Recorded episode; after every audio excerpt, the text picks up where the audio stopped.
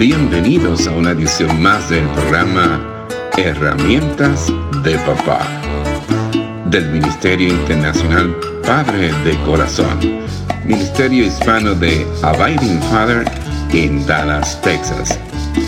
Para información del Ministerio Padre de Corazón, se puede comunicar por mensaje de texto o de voz al número 214 533 7899 214-533-7899 por correo electrónico a rafi arroba padredecorazon.org Rafi con Y al final. Rafi arroba padredecorazon.org Visita nuestra página web www.padredecorazon.org www.padredecorazon.org Con ustedes, Rafi Gutiérrez, pastor y director del Ministerio Internacional Padre de Corazón. La masculinidad es un tema complejo, resbaloso y sobre todo dinámico.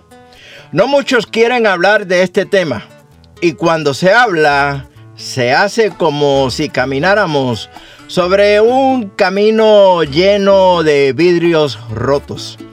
Los medios de publicidad cambian los modelos de masculinidad con el simple propósito de lograr promover y vender sus productos. Actualmente las marcas de productos buscan construir su visión masculina en referencia a sus propios valores y esencia, sin importar lo, lo, socialmente correcto o aceptado, ya que la prioridad es conectar con los consumidores. Al hacer una breve revisión de los modelos de masculinidad que se han exhibido a través de la publicidad por los años, tal vez podemos entender o tratar de entender a qué tipo de hombre están aludiendo afectiva y efectivamente. Para mis contemporáneos, puede que recuerden de un personaje llamado Charles Atlas aunque salió para los años 1920, a los años 30, y tal vez me va a decir Rafi, pero por favor, ¿crees que me acuerde de esos años? La publicidad del método de Charles Atlas continuó hasta entrado los años 50, especialmente como parte de lo que llamábamos las cómicas o los cómics.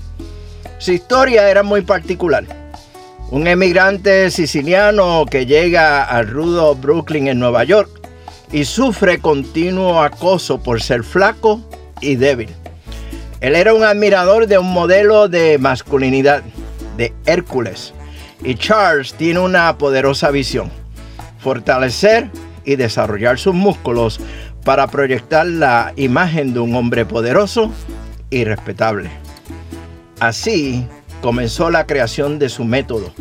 Y como ya les mencioné, aún los baby boomers alcanzamos a ver sus anuncios en medios impresos. Para los años 70, una marca de whisky destacaba por el modelo masculino que impuso para distinguirse a su selectivo mercado, un magnate arrogante rodeado de mujeres preciosas, rendidas a su poder masculino. Eran como si fuesen accesorio de lujo en el yate de este hombre. Su masculinidad era fría, distante, egocéntrica y dominante, pero deslumbrante por su poderío económico y elegancia conservadora y convencional.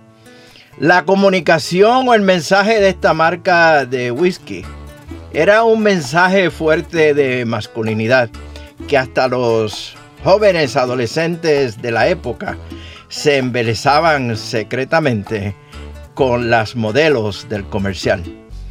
Los medios publicitarios continúan definiendo y redefiniendo la masculinidad constantemente. Entonces nos debemos preguntar, ¿quién define lo que es masculinidad? ¿Quién define lo que es ser hombre. Primero consideremos algunas definiciones. El Diccionario General de la Lengua Española Vox lo define como el conjunto de características físicas, psíquicas o morales que se consideran propias del varón o de lo masculino en oposición a lo femenino. En arroz y habichuelas o en arroz y frijoles, la masculinidad es el conjunto de características biológicas y psicológicas propias del hombre que lo diferencian de la mujer. No podemos negar que el concepto de masculinidad ha ido cambiando a lo largo de la historia. Desde el punto de vista secular, es una construcción cultural que está en constante revisión. En la, actualidad se ha popularizado el concepto de masculinidad en crisis. Esto está relacionado con el avance de pensamientos postmodernistas, el relativismo cultural, y otros movimientos que han cuestionado más que nunca los roles y las características que por mucho tiempo se creyeron propiamente del hombre. Sin verdades absolutas y sin valores trascendentes, resulta imposible llegar a definiciones que sean claras y específicas sobre qué es la masculinidad, la feminidad, la paternidad, el matrimonio y otras cosas. Mire, la palabra de Dios es la única autoridad eterna e inmutable que puede declarar las verdades absolutas. Por lo tanto, solo en ella se encuentra la respuesta a la pregunta sobre la masculinidad. Dios creó tanto al hombre como a la mujer.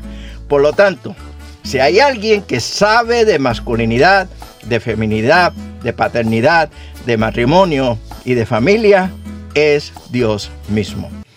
Desde el huerto del Edén hasta nuestros días, Satanás ha trabajado para corromper y distorsionar el diseño divino.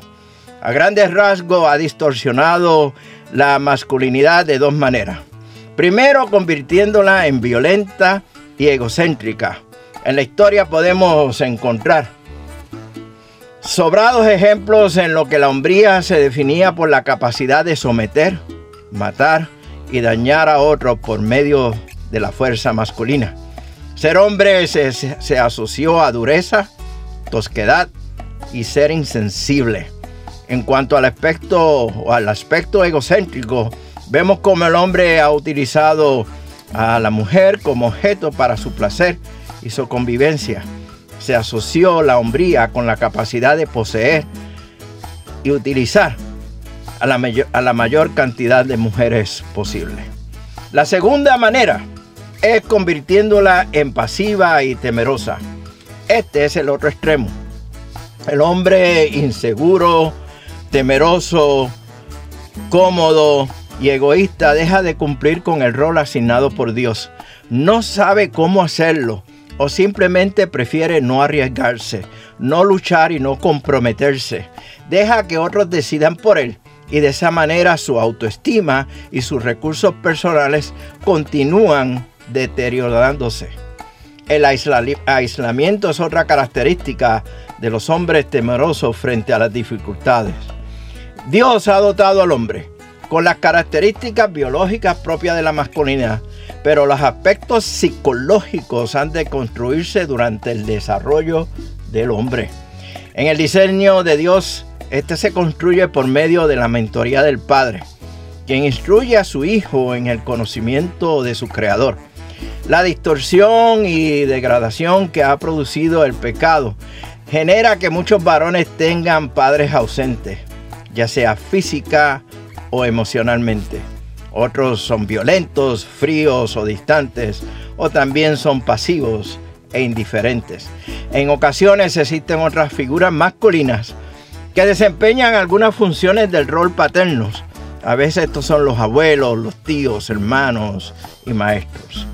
Te espero en la próxima edición del programa Herramientas de Papá del Ministerio Padre de Corazón, donde continuaremos con esta nueva serie, Ser un hombre de Dios. Mientras tanto, nos veremos en el barrio. Mire, con un cafecito a la vez. Que Dios te bendiga abundantemente y seas de bendición para otros. Este ha sido un programa del Ministerio Internacional Padre de Corazón, Ministerio Hispano de Abiding Fathers, con oficinas en Dallas, Texas. Nuestra misión es la de motivar, capacitar y comprometer a los hombres en su rol de padres y líderes en el hogar, según lo ordenado Dios, haciendo discípulos del Evangelio de Jesucristo. Somos un ministerio internacional, relacional y generacional para información del Ministerio Padre de Corazón, se pueden comunicar por mensaje de texto o voz al número 214-533-7899. 214-533-7899. Por correo electrónico a rafi arroba padre de corazón punto org. Rafi con Y al final rafi arroba. Visita nuestra página web www.padredecorazon.org www.padredecorazon.org Les habló Rafi Gutiérrez, pastor y director del Ministerio Padre de Corazón y les agradezco grandemente que nos hayan acompañado en esta edición de programa Herramientas de Papá del Ministerio Internacional Padre de Corazón.